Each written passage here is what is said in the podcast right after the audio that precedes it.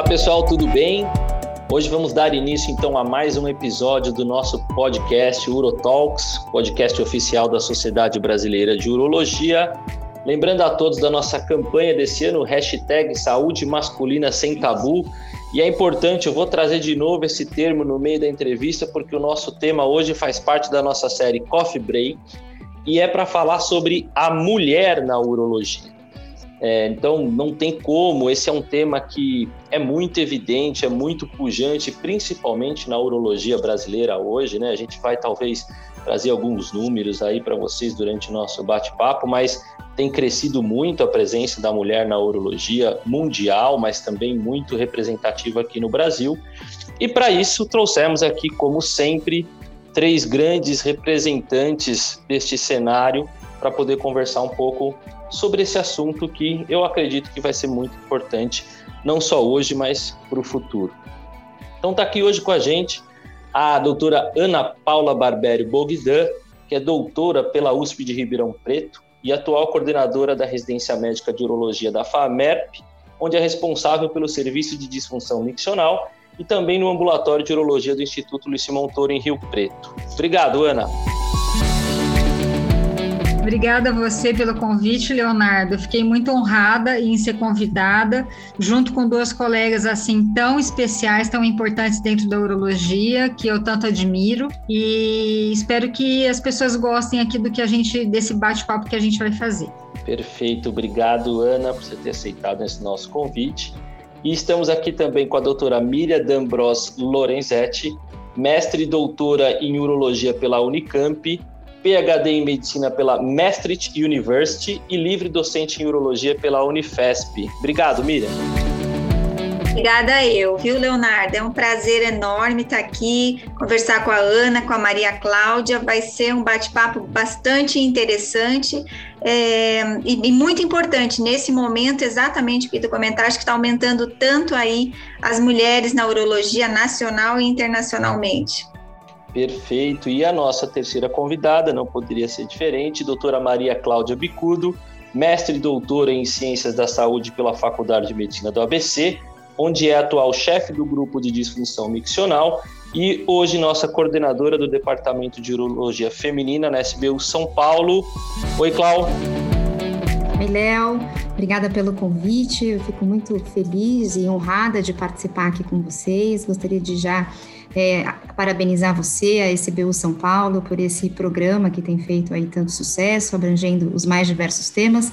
Eu também entendo como elas, que são colegas que eu admiro muito, que aliás são mais velhas que eu, deixa eu aproveitar essa oportunidade para dizer, e que já me inspiravam já desde o começo, que eu sabia que elas, que elas existiam e isso era um motivo de eu, de eu ter persistência. Então eu entendo que a gente aqui pode fazer esse papel sim de inspirar outras colegas a trilhar por essa especialidade. Muito bom, isso é muito importante mesmo. Esse é o nosso desafio aqui, talvez o nosso objetivo principal. A Cláudia até citou a questão de idade, mas eu não vou ser deselegante em entregar ninguém em relação da idade.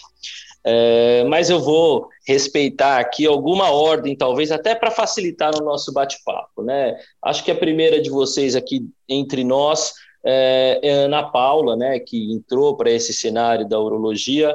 Então, para começar a esquentar um pouco, né, Ana, por que, que você escolheu urologia? Fora ainda a questão do cenário mulheres na urologia, por que, que você escolheu urologia? Olha, é, desde que eu comecei, desde que eu decidi ir para a urologia, eu já ouvi essa pergunta assim, milhares de vezes. Eu acredito que a Miriam já tem ouvido, que a Cláudia tem ouvido muitas vezes, assim como as outras meninas que estão fazendo uro. Na verdade, eu entendo da seguinte forma: todo mundo sempre pergunta para a gente, né? Por que, que você escolheu urologia? E, na verdade, eu penso assim, por que não urologia? Né? Porque, na verdade, para a gente, é, a urologia é uma especialidade como outra especialidade qualquer, só que com uma série de coisas que eu vejo como vantagens. Por exemplo, é, ser uma área que engloba é, a parte clínica, a parte cirúrgica, então a gente é cirurgiã, mas a gente também faz muita clínica, existe a parte do diagnóstico, então é uma especialidade extremamente ampla, extremamente vasta, cheia de possibilidades, cheio de subespecialidades, então, independentemente do que você faça, você vai encontrar uma, uma área, mesmo que você faça urologia geral ou que você escolha alguma, algum pedacinho da urologia, você vai se identificar. Então, assim, na verdade, eu nunca pensei na urologia como especialidade masculina, mas eu pensava na urologia como uma das especialidades que eu tinha a escolher e era a minha preferida desde o quarto ano de medicina. Então, eu sempre gostei muito existia um drama na faculdade, porque eu fui a primeira a fazer urologia dentro da faculdade, aqui de Rio Preto. Então existia só um drama, será que eu vou poder fazer urologia, né? Porque existia essa história de que mulheres não faziam urologia, né? isso era muito comum ainda na época. Então, era só esse que era o problema, porque na verdade, como especialidade, eu escolhi porque eu gostava muito é, da especialidade em si, de tudo que ela podia oferecer para a gente. É, é, lógico que a gente aqui é suspeito para falar da especialidade urologia, né? Nós somos urologistas, provavelmente quase todos pelo mesmo motivo, né? Dessa agregação de clínica com cirurgia, da especialidade de urologia ser bastante ampla, a gente ter bastante oportunidade de diversas subespecialidades, né? Mas até para entender da Miriam também, Miriam, quando, quando a gente está falando assim, ah, urologia parece uma especialidade mais masculina, parece que é uma tendência até talvez mais antiga. Como que funcionou para você essa questão de referência entre masculino, feminino? Como que foi para você escolher a urologia e como passou por esse sentido de a urologia ser uma especialidade mais masculina, uma ou não? É, a urologia, ela ganhou essa característica.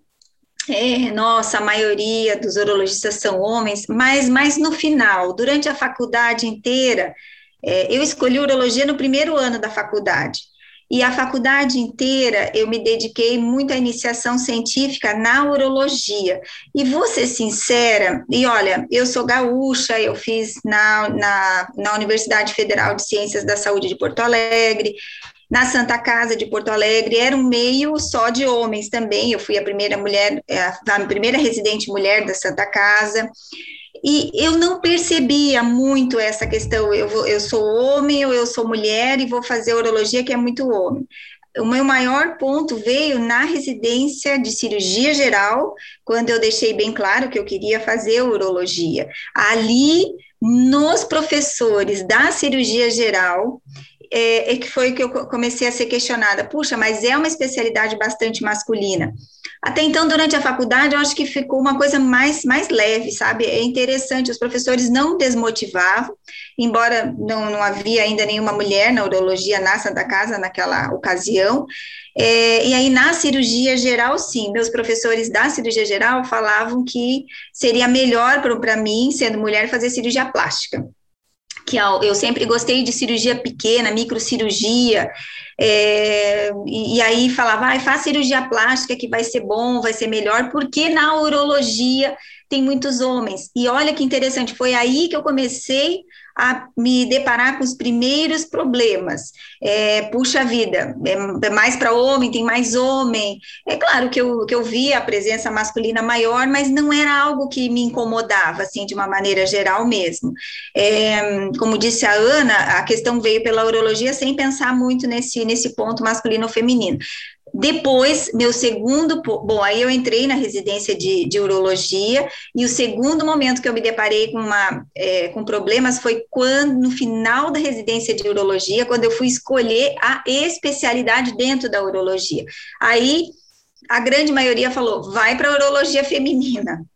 E eu vou confessar que eu queria, né, na verdade, eu tinha uma tendência à disfunção é, sexual masculina, que eu gostava muito, e infertilidade o Dr. Cláudio Telequim, era, um, era, um, era meu professor na época, é, maravilhoso nesta área, era um dos principais no Brasil e eu gostava muito é, de segui-lo, fazer iniciação científica com ele, então é, eu queria, até por ele ter sido uma, uma pessoa importante para mim nesta área, queria fazer isso, mas aí veio de todos os residentes que me antecederam e dos professores, vai para a urologia feminina Bom, eu gostei da urologia feminina, eu fui para a urologia feminina, mas talvez um pouco induzida lá na, naquela ocasião que foi o segundo momento aí que eu, que eu sofri, de que é mais para homem do que para mulher a urologia, viu?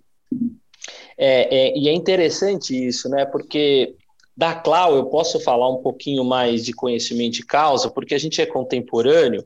Eu, inclusive, aprendi urologia com a Claudinha, ela foi minha preceptora na residência, né? Então, eu também vivi um pouco essa situação da Claudinha lá, que também é, teve essa questão toda do pioneirismo na faculdade, né? Mas olha que coincidência, talvez, Clau, onde talvez seja uma barreira que a gente ainda vai ter que atravessar, né?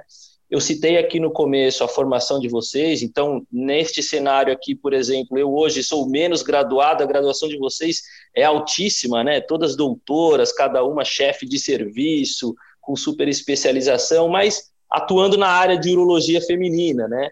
Então, ainda a gente está aí, talvez, essa, nessa barreira, talvez, da dificuldade, ainda dentro da nossa especialidade, né?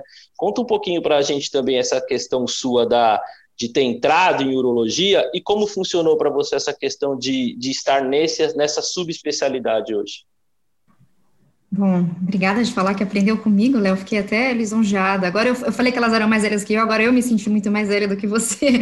Mas é, brincadeiras à parte, eu não fui, não, fiquei, não, não fui tão decidida quanto a Ana Paula e a Miriam.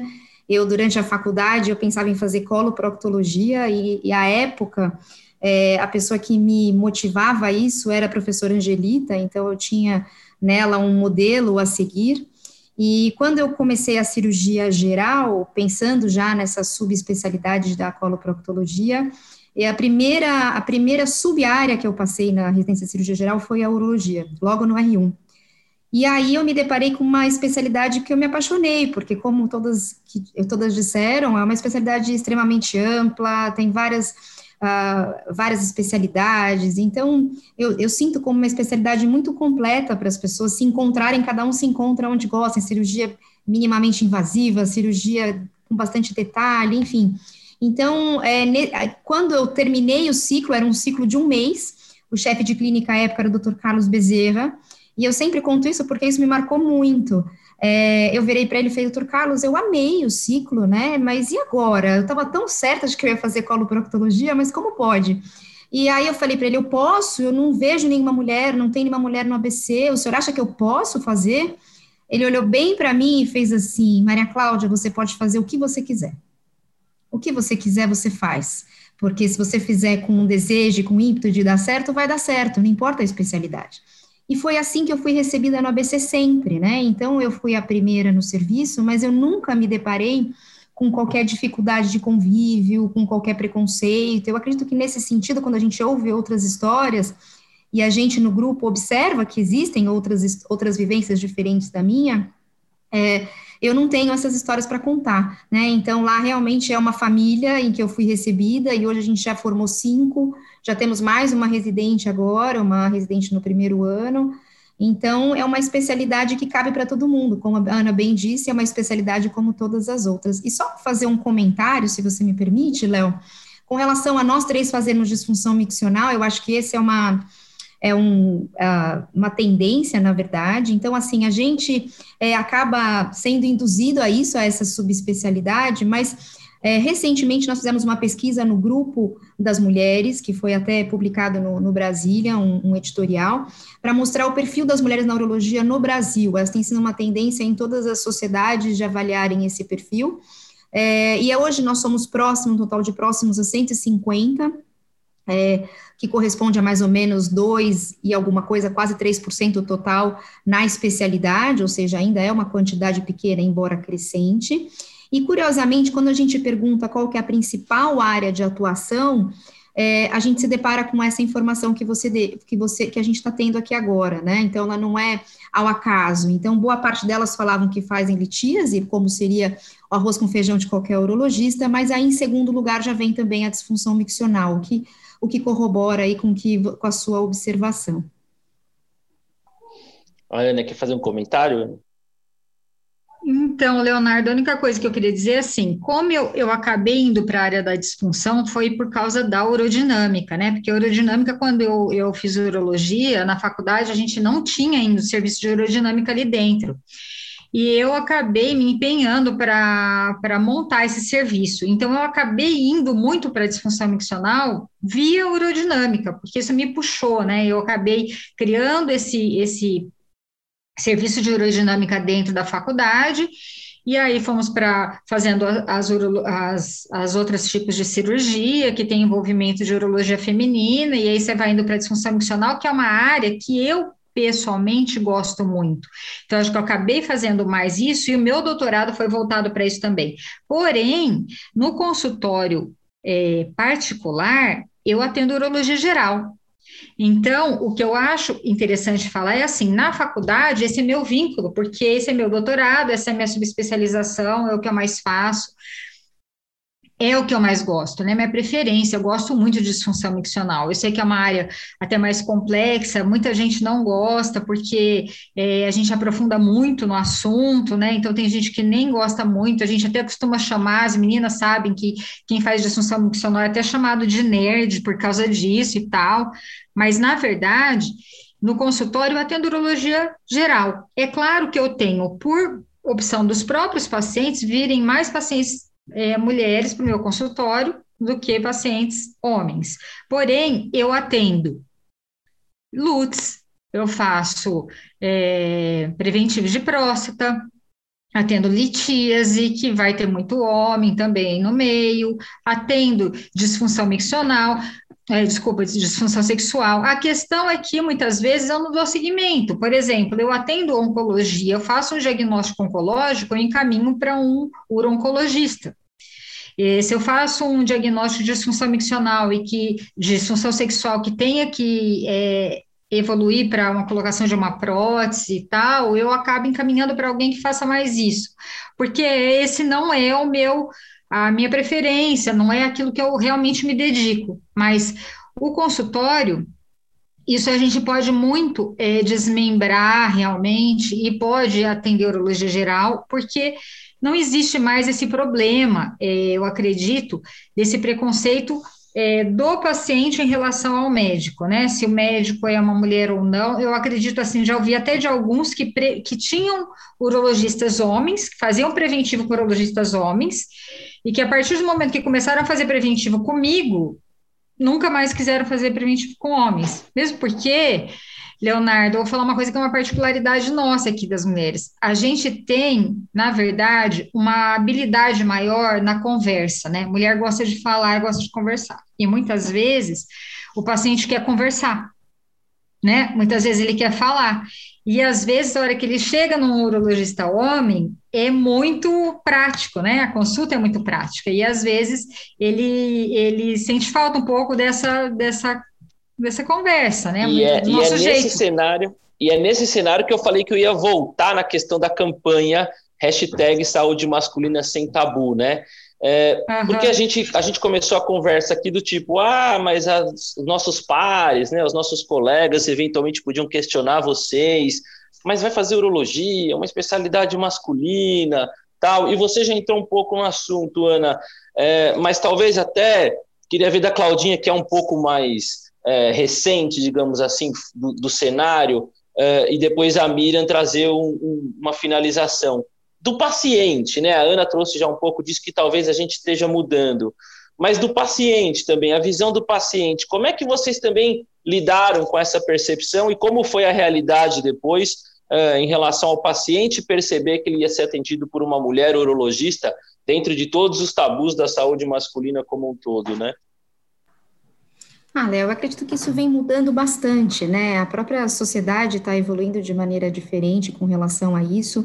Isso que a Ana relata é uma coisa que eu também ouço, às vezes, de paciente que preferem ser examinado por mulher, da mesma forma que muita mulher prefere ser examinado por homem ginecologista. Então, acredito que, entendo a disponibilidade, o paciente consegue escolher, né, o que não, não podia, o que não acontecia antes. E e eu, de certa forma, como a, Miriam colocou, que ela tinha essa preferência para ir para andro, eu, logo que me formei, trabalhei 10 anos com o Dr. Celso Gromatsky, que atende muito a questão de andrologia, de disfunção erétil, e para mim isso foi um grande aprendizado para poder justamente ter essa conversa que a Ana fala, né, de poder escutar melhor e poder abordar mesmo temas que são tão sensíveis mais à população masculina.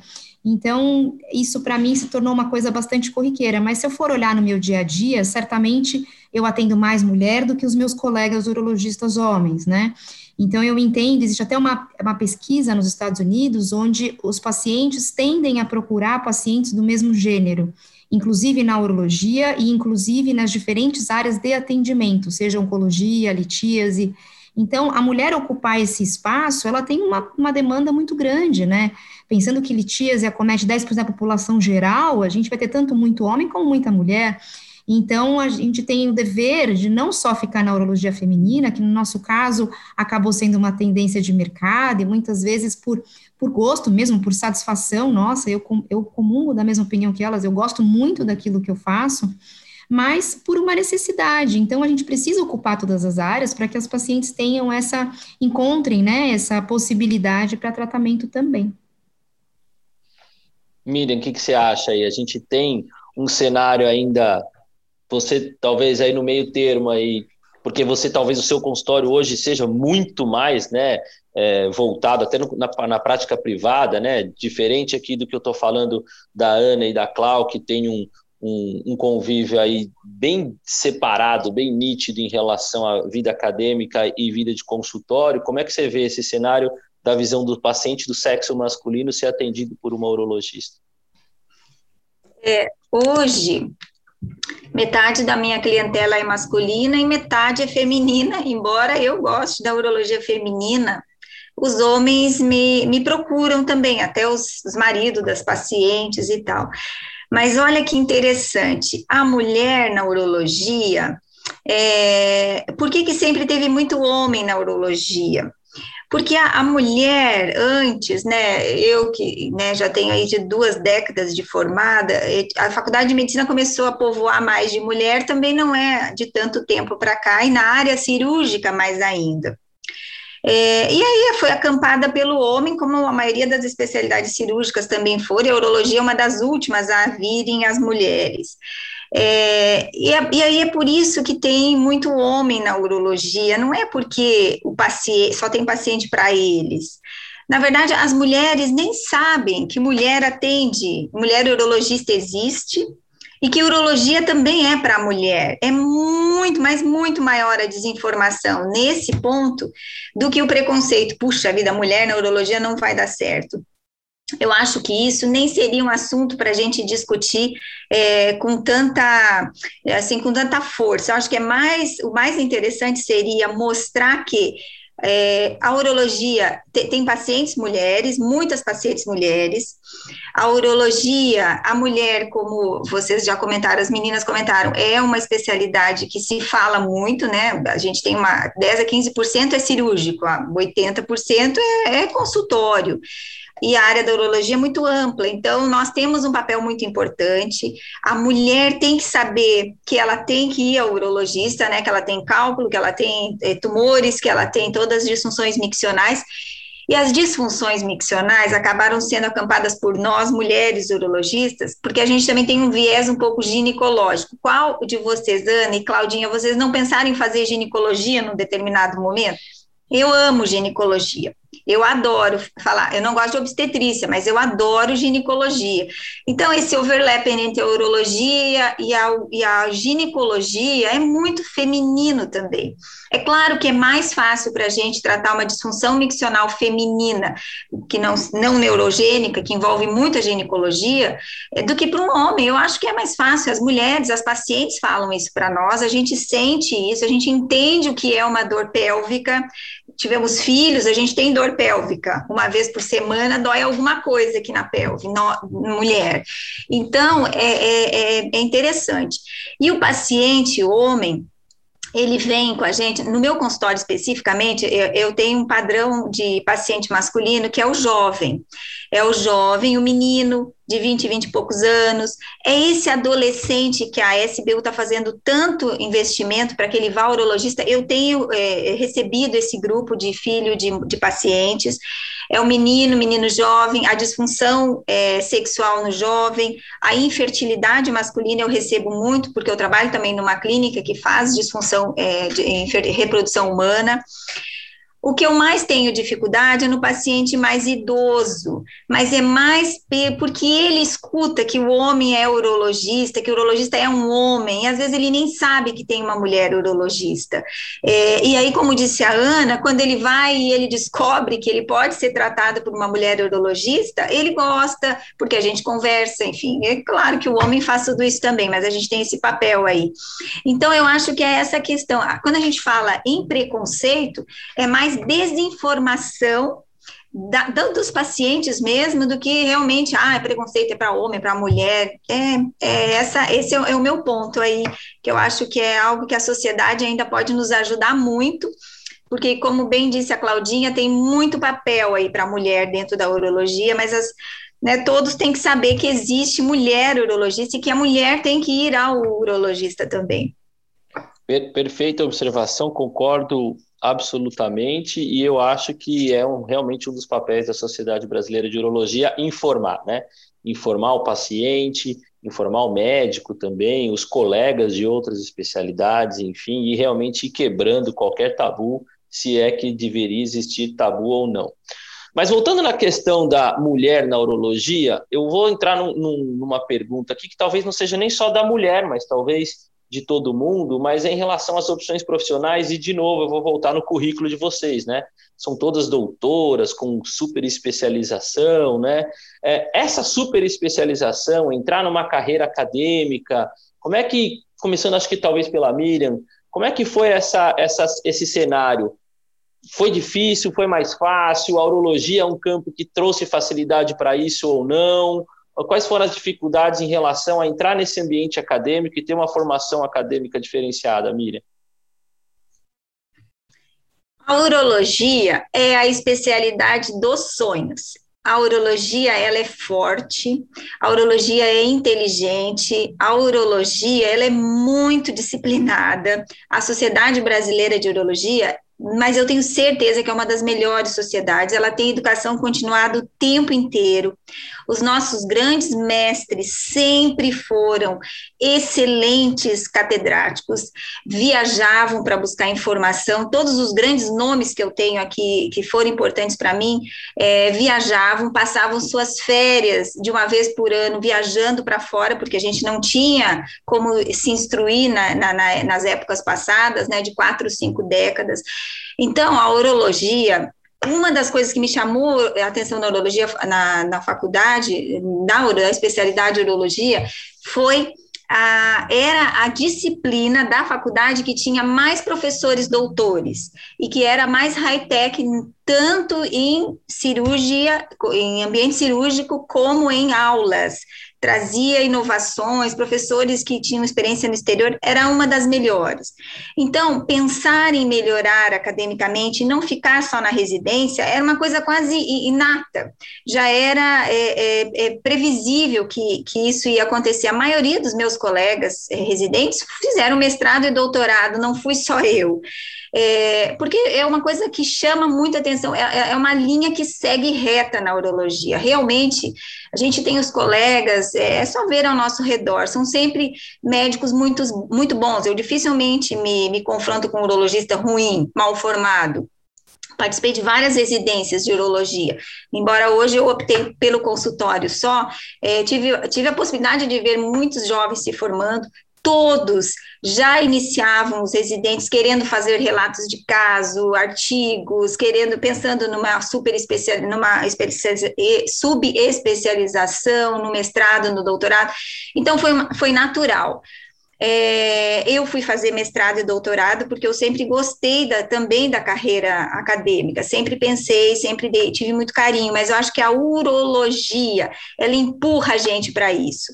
É, eu vejo a maioria das, das, colegas urologistas jovens que vêm vindo, elas também, elas não param na residência e vão para o mercado, elas fazem especialização, elas procuram instrução, e, e se foi difícil, não, não foi difícil, não foi difícil, é, fui fui sempre bem aceita em todos os ambientes.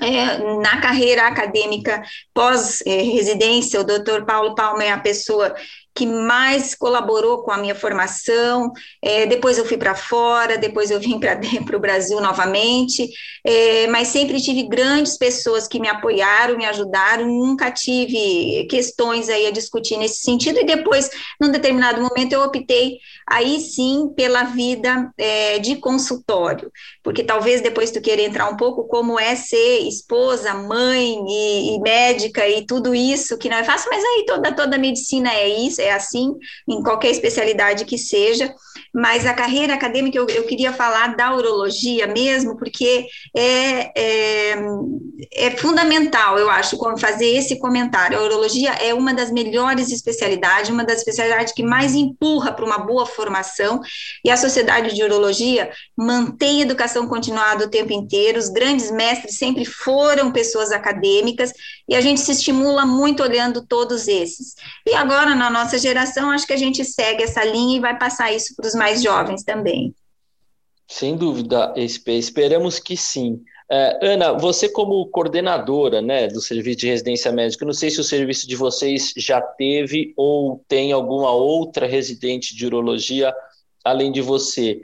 É, mas pensando até nessa questão que a Miriam citou aí de, de tudo para fazer, né, de tudo mais um pouco, como é que você vivencia essa questão dos residentes hoje em dia e até o próprio relacionamento de residentes? Né? Eu sei, depois até a Clau pode me corrigir, saiu numa das reportagens, não sei se foi do Bodal, tem um serviço do Sul, que eu acho que os três anos de residência atual são de mulheres, né? R1, R2, R3, é, pode ser que seja R2, R3, enfim.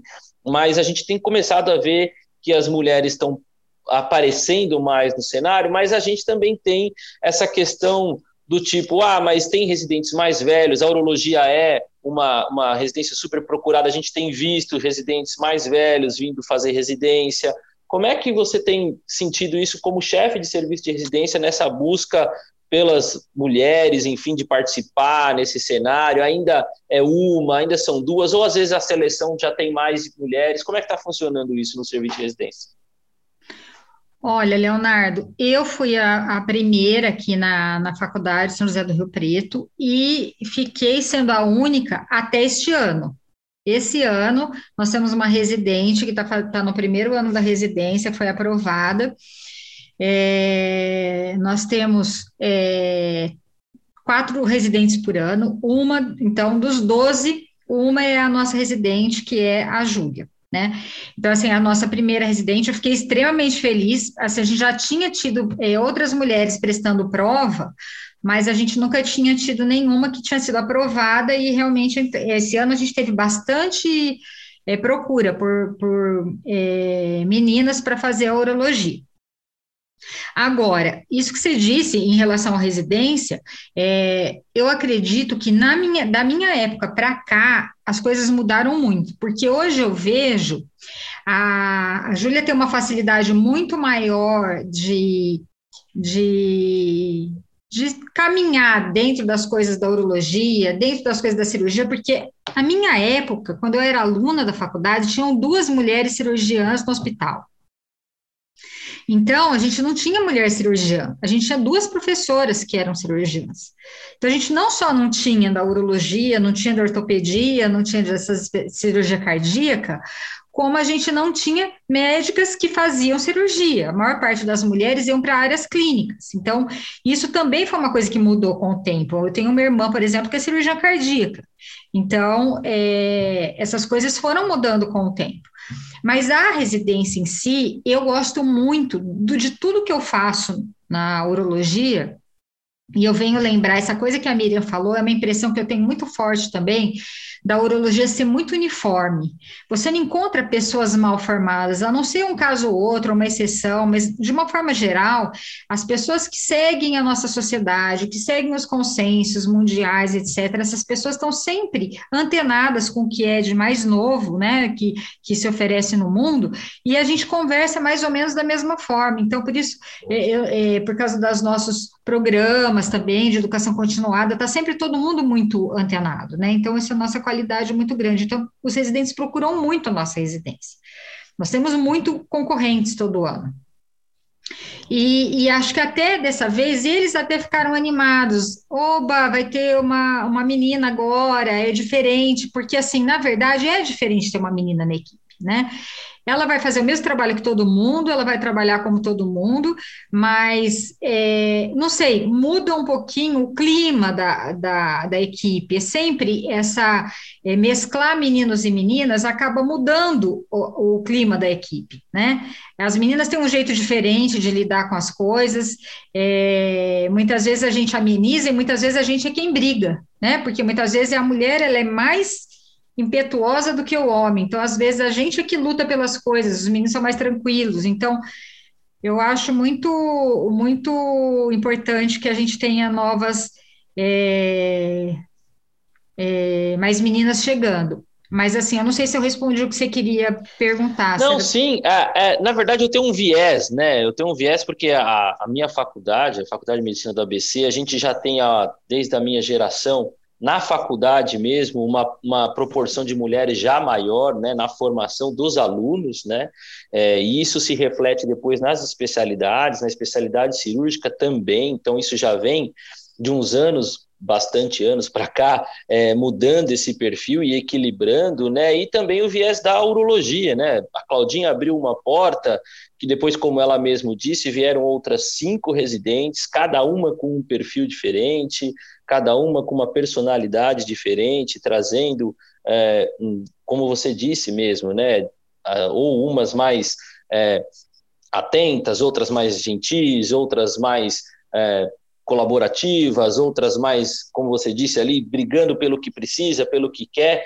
Então, eu, eu, tenho um pouco de viés nisso, e a Cláudia até pode comentar também qual é a percepção dela, até por causa de talvez de a gente ser realmente talvez essa casa agregador e talvez as mulheres se sentirem confortáveis de vir prestar a prova aqui no nosso serviço do que talvez fossem em outros serviços, né?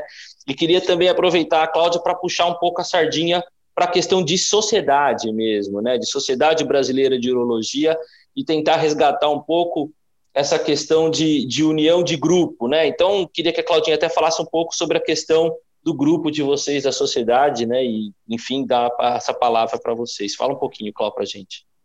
Bom, é, nós, eu só queria complementar o que está sendo dito com relação à parte de residentes. Nesse levantamento que nós fizemos no grupo, que eu vou comentar sobre ele, nós tivemos um, um retorno bastante significativo, com 129 respostas. Então, diante de um universo que cheque, é, próximo a 150, não tenho certeza se são 148, a gente teve muito, foi muito bom o retorno, então a gente conseguiu avaliar bem o perfil.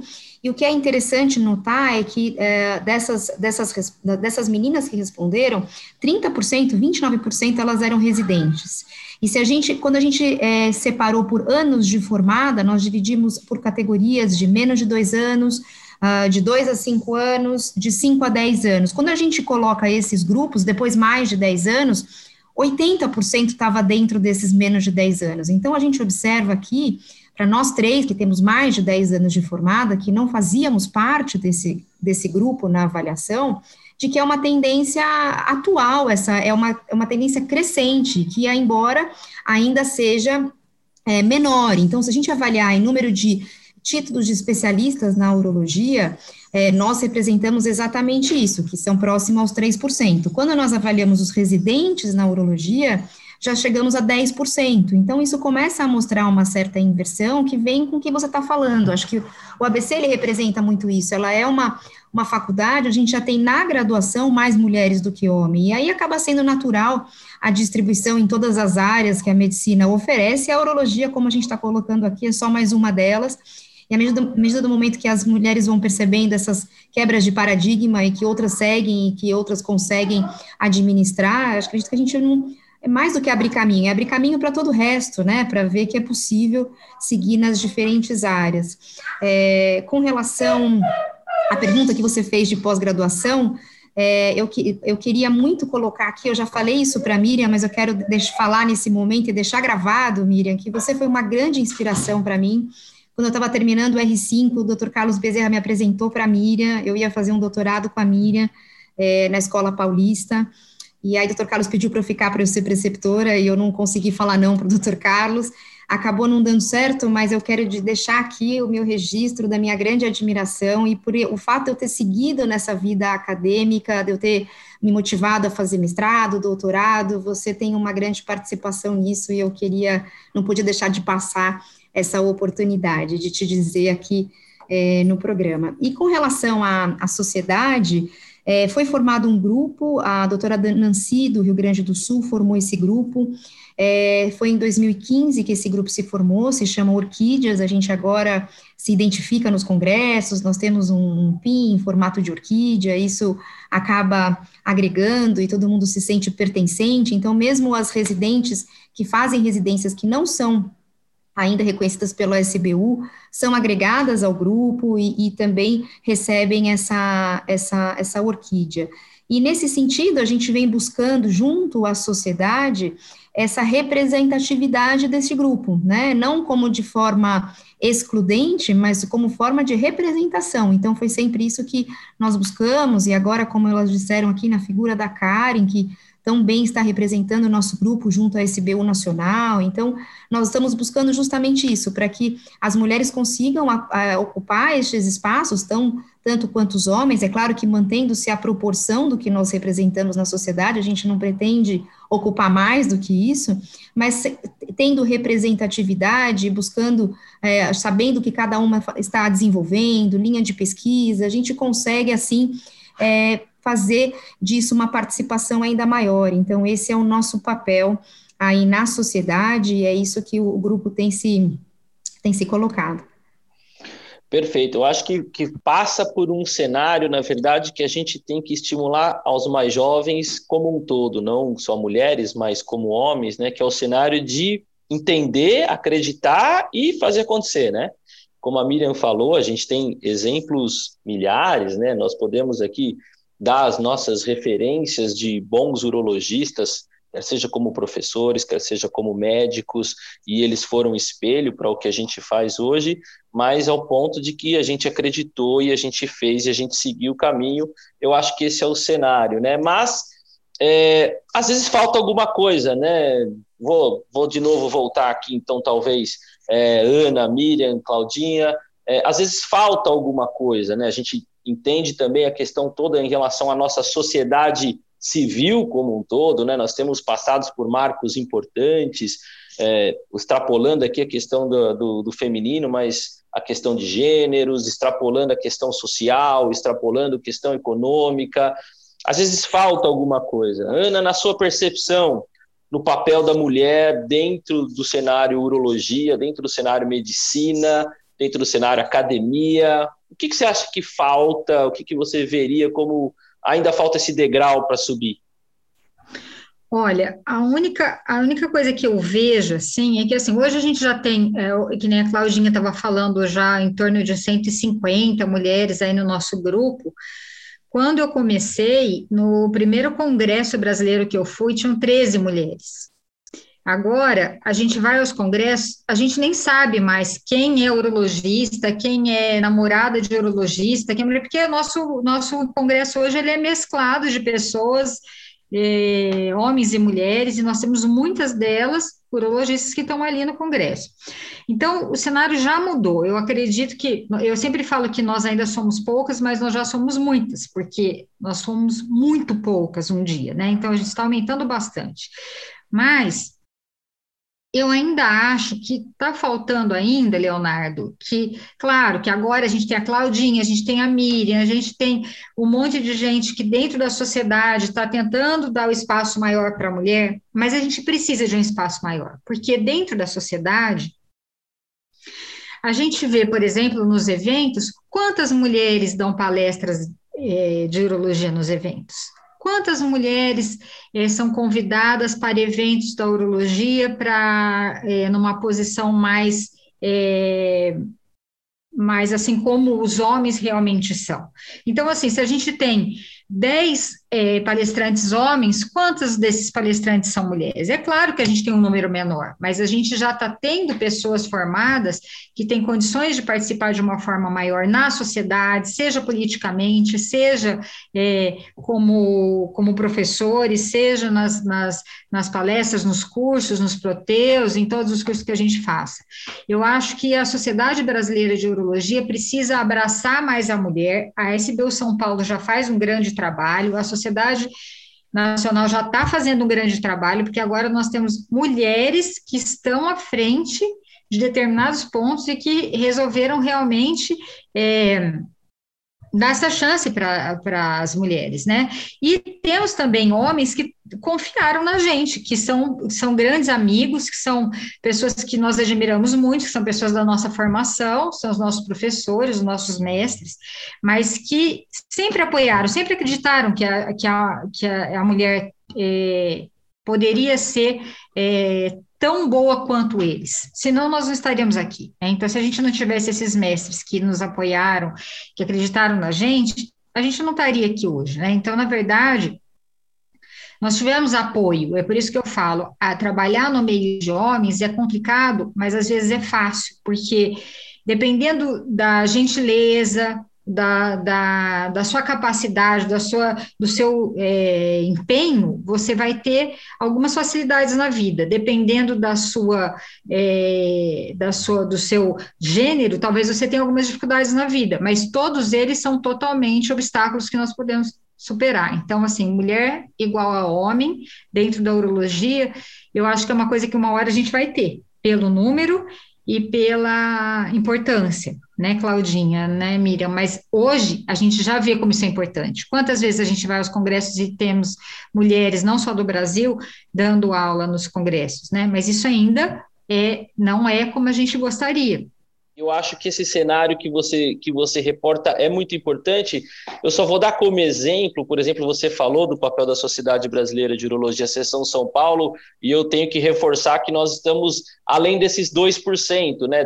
Dentre os 20 diretores, nós temos a Claudinha como coordenadora do Departamento de Urologia Feminina, a Lorena como coordenadora do Departamento de Uropediatria, né? Fora de, de novo as diversas oportunidades. Mas eu vou além, para como exemplo, para quem está ouvindo a gente. Hoje, a Sociedade Internacional de Medicina Sexual é presidida por uma mulher, Ana Maria Giraldi, então isso também é uma informação muito importante, visto, por exemplo, o exemplo que tanto a Miriam e a Claudinha falaram de ser uma área que antigamente talvez fosse até subjugada para as mulheres, a presidente hoje internacional é uma mulher. Então, eu vejo, é, do mesmo jeito que você, como uma oportunidade de a gente discutir esse assunto, e é por isso que a gente trouxe esse tema aqui para o podcast que está tendo um alcance incrível, nível mundial, e a gente fica bastante feliz por isso. É, então, assim, é, é, por isso que a gente está aqui. É, Miriam, perspectiva para o futuro, o que, que você acha que dá para mudar? Que, que chavinha que falta virar ali para a gente fazer alguma coisa diferente?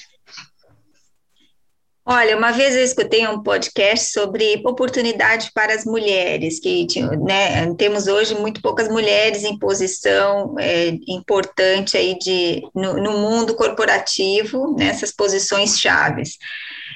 E aí eu achei interessante que a palestrante falou o seguinte: é, não adianta ter vagas para as mulheres, né, fazer cotas para as mulheres. Não, na, agora vai ter um congresso de urologia, 10% das palestrantes vão representar as mulheres. Não adianta só abrir a cota para pôr a mulher, é, se não ajudar a mulher a chegar lá.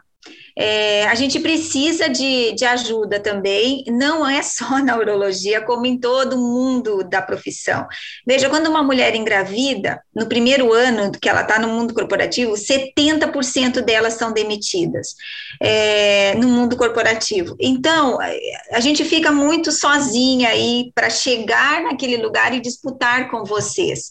Eu tenho um marido urologista, é, a minha função é muito maior dentro de casa do que a dele. Ele tem mais, ele vai ouvir isso aqui depois. ele vai, é, é, ele tem mais liberdade de trabalho, de fazer cursos, de fazer o que, que quiser fora do ambiente. Eu tenho filho, isso, isso, aquilo para cuidar. Então, a mulher, ela tem que ser auxiliada. Então, a Sociedade Brasileira de Urologia, ela tem que dar as possibilidades, mas entender também que não, não só a sociedade, mas as universidades que precisam dar um apoio para que a mulher tenha condições de chegar até lá é, mais educação continuada para ela, mais é, é, cursos de especialização para ela, alguma coisa que torne ela um pouco mais competitiva. Senão, a gente, a gente não tem é, o espírito agressivo que a maioria dos homens aí tem quando a gente vai competir por alguma vaga, digamos assim. Nós somos mais é, amigáveis e mais tranquilas, a gente não tem essa competitividade às vezes. Então, nós precisamos é, ser auxiliadas também a chegar lá, não só abrir uma vaga e nos largar no meio dos leões aí, a gente precisa de auxílio. E falando agora em, em, mundo de consultório, porque nem, nem todas é, querem participar da sociedade, dar aulas, nem nada, muitas querem ter paciente no consultório. Aí eu acho que fazer propaganda de que mulher tem que ir ao urologista e que tem urologista mulher é, é, fundamental. Esses dois pontos eu acho que são, são importantes, que eu sinto aí no meu dia a dia, e que a jovem provavelmente é o que vai, vai precisar também para deslanchar, embora realmente nessa pandemia especificamente, a Sociedade de Urologia, e por conta da Claudinha, da Karen, que estão aí na sociedade, trouxeram aí a nossa a nossa né, nos mostraram aí para a sociedade e para os pacientes também, porque tem muitos pacientes que entram no Google, veem esses programas todos, a, a, esses SBU em casa, sempre tem uma mulher, é, vários, né, a Target, várias, várias promoções que a SBU faz, nacional e SBU, tem, tem tido mulheres, e a Claudinha e a Karen são grandes é, personagens de que fizeram com que essa pandemia a gente aparecesse, e tem pacientes que enco nos encontram no Google por conta disso, e aí vão para o consultório. Então, esse papel eu acho que ainda pode crescer bastante, vai nos ajudar a nos colocar lá naquele ponto, para aí sim competirmos para aquelas vagas todas que a gente também quer competir. O, o, os dois cenários que você falou, eu vejo como muito importante também o que aconteceu de turnover na pandemia, né?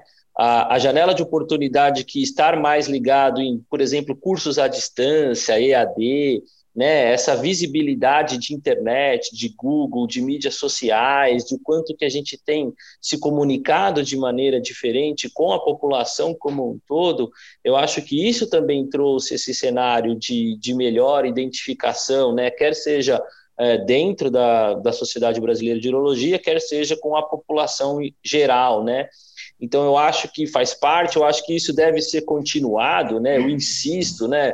Eh, nós estamos de passagem nas diretorias, eh, nós não somos a diretoria. A SBU é muito maior do que qualquer um de nós. Então, o que foi feito de bom, o que foi feito é, que deu resultado, tem que ser sempre continuado e tem que ser sempre melhorado e pegar o que houve de benefício, transformar isso numa realidade, também, como você disse, de trazer isso para o consultório, porque nem sempre todo mundo está na vida acadêmica, está numa vida associativa mais vivência, né, do dia a dia. Então, acho que tem que trazer essa, essas duas realidades mesmo. Eu acho isso muito importante. Só fazer um adendo, Leonardo, é que assim, isso que a Miriam falou é, em relação à diferença entre a gente ser homem e ser mulher dentro da medicina, nem não necessariamente na urologia, essa questão da pandemia, ela deixou isso muito claro para a gente, porque para mim ficou muito confortável. Para falar a verdade, os homens sentem muita falta de ir a congressos presenciais.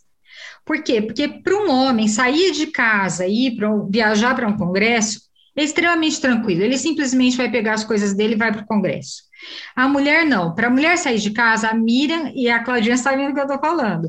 Para sair de casa, tem que ter organização da casa, tem que ver quem que vai ficar com o cachorro, quem vai dar quem vai organizar a questão do almoço, do jantar, todas as situações que você faz no dia a dia e que não vai ter quem faça para você.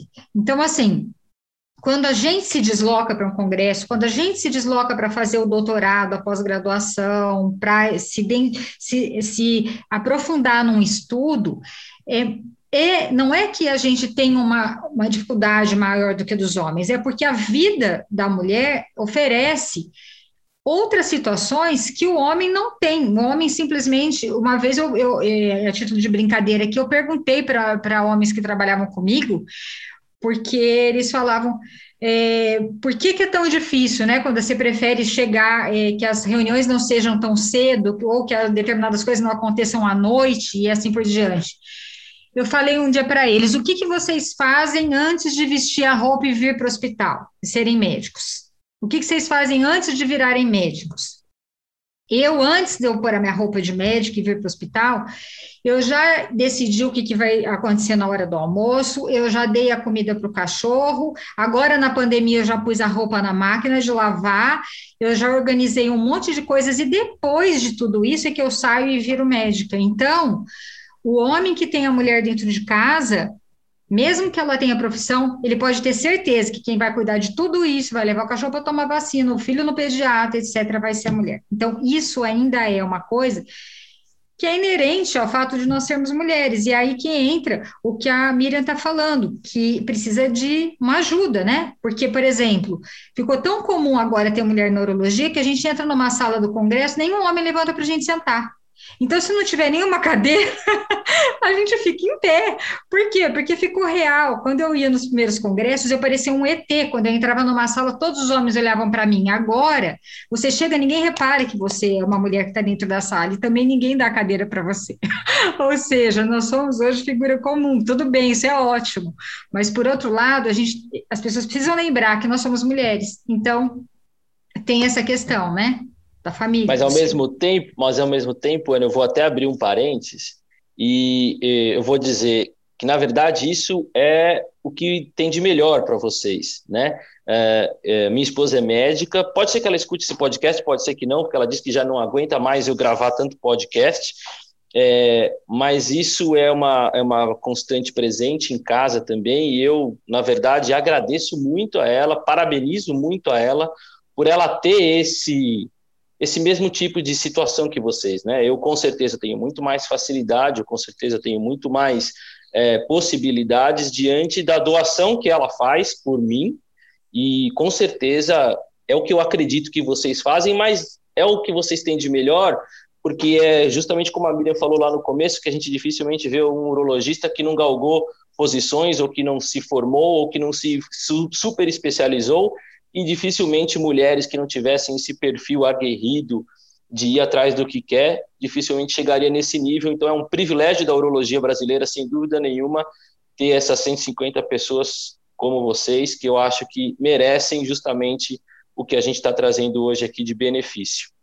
E Claudinha, eu queria que você também desse então um recado para gerações futuras, né? Também vou puxar um pouco a sardinha aqui para o meu lado. Eu coordeno uma liga de urologia hoje na faculdade que metade é mulher. Uh, a gente tem aí convivido com alunos na, nas diversas ligas pelo Brasil. A gente tem mulheres que são presidentes dessas ligas, né? Vou até citar o nome de uma aqui de Rio Claro, que é a Júlia, que é super atuante, que está no quarto ano de faculdade de medicina, já sabe que quer ser urologia, e a gente incentiva muito isso. Então, um podcast desse nível é para incentivar, é para que vocês sejam referência para essas mulheres que estão na faculdade hoje em dia, né?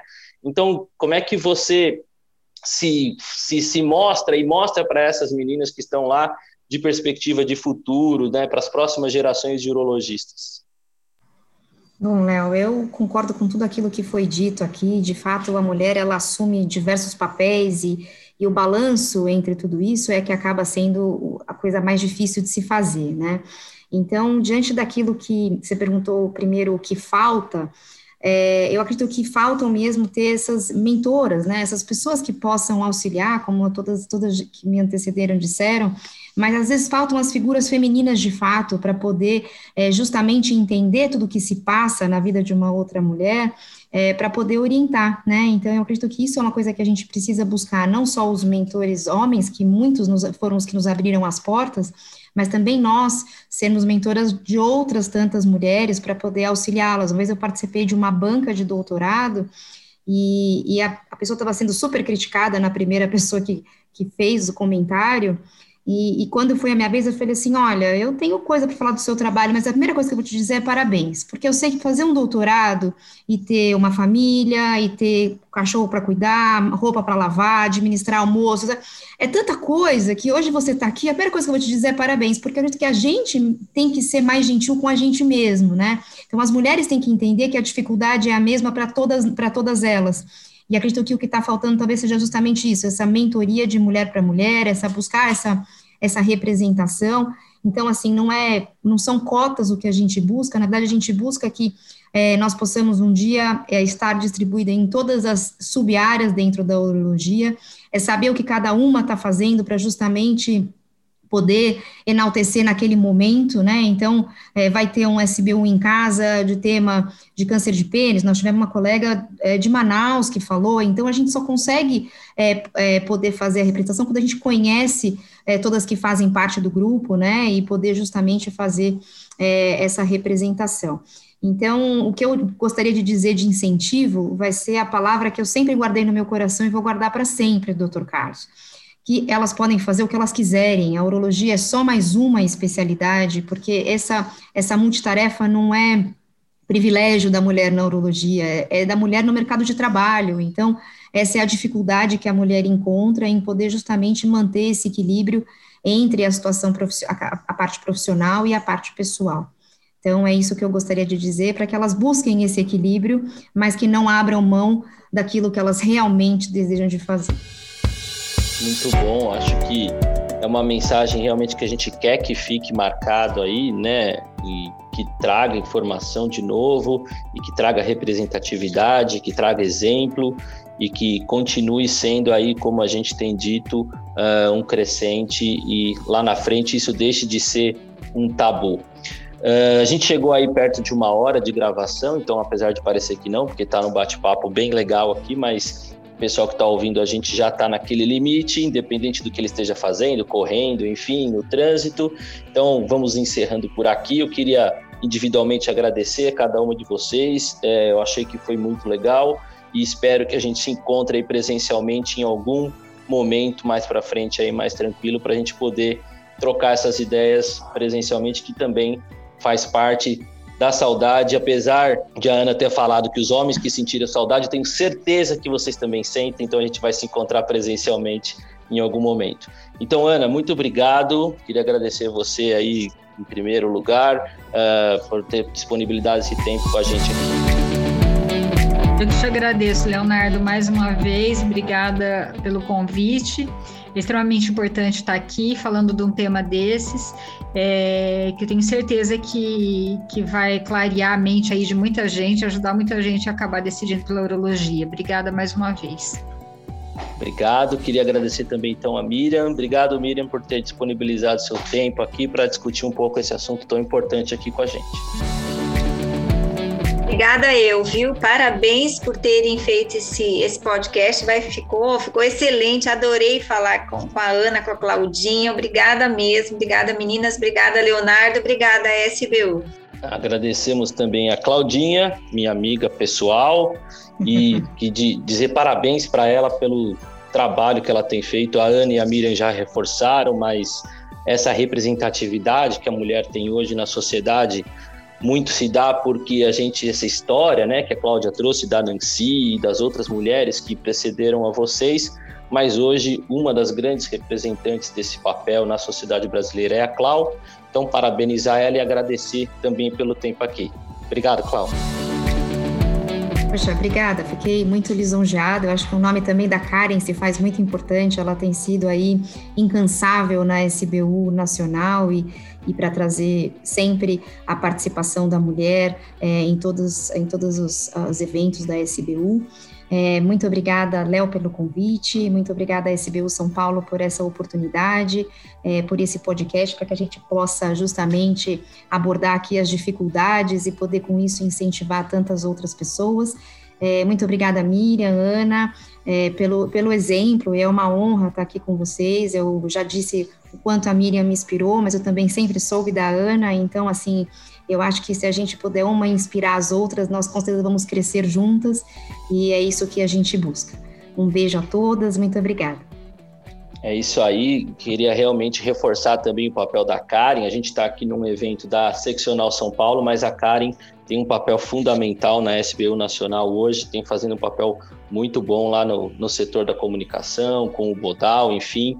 É, um beijo para a Karen, que com certeza vai ouvir a gente até o final, sem dúvida nenhuma. Então, mais uma vez, os nossos ouvintes, é, obrigado por acompanhar a gente até aqui. Esse episódio e todos os outros estão disponíveis nas plataformas de streaming e no nosso site, www.sbu-sp.org.br e nesse podcast com parceria da Zodiac, hashtag Saúde Masculina Sem Tabu. Nos vemos no próximo episódio. Até lá!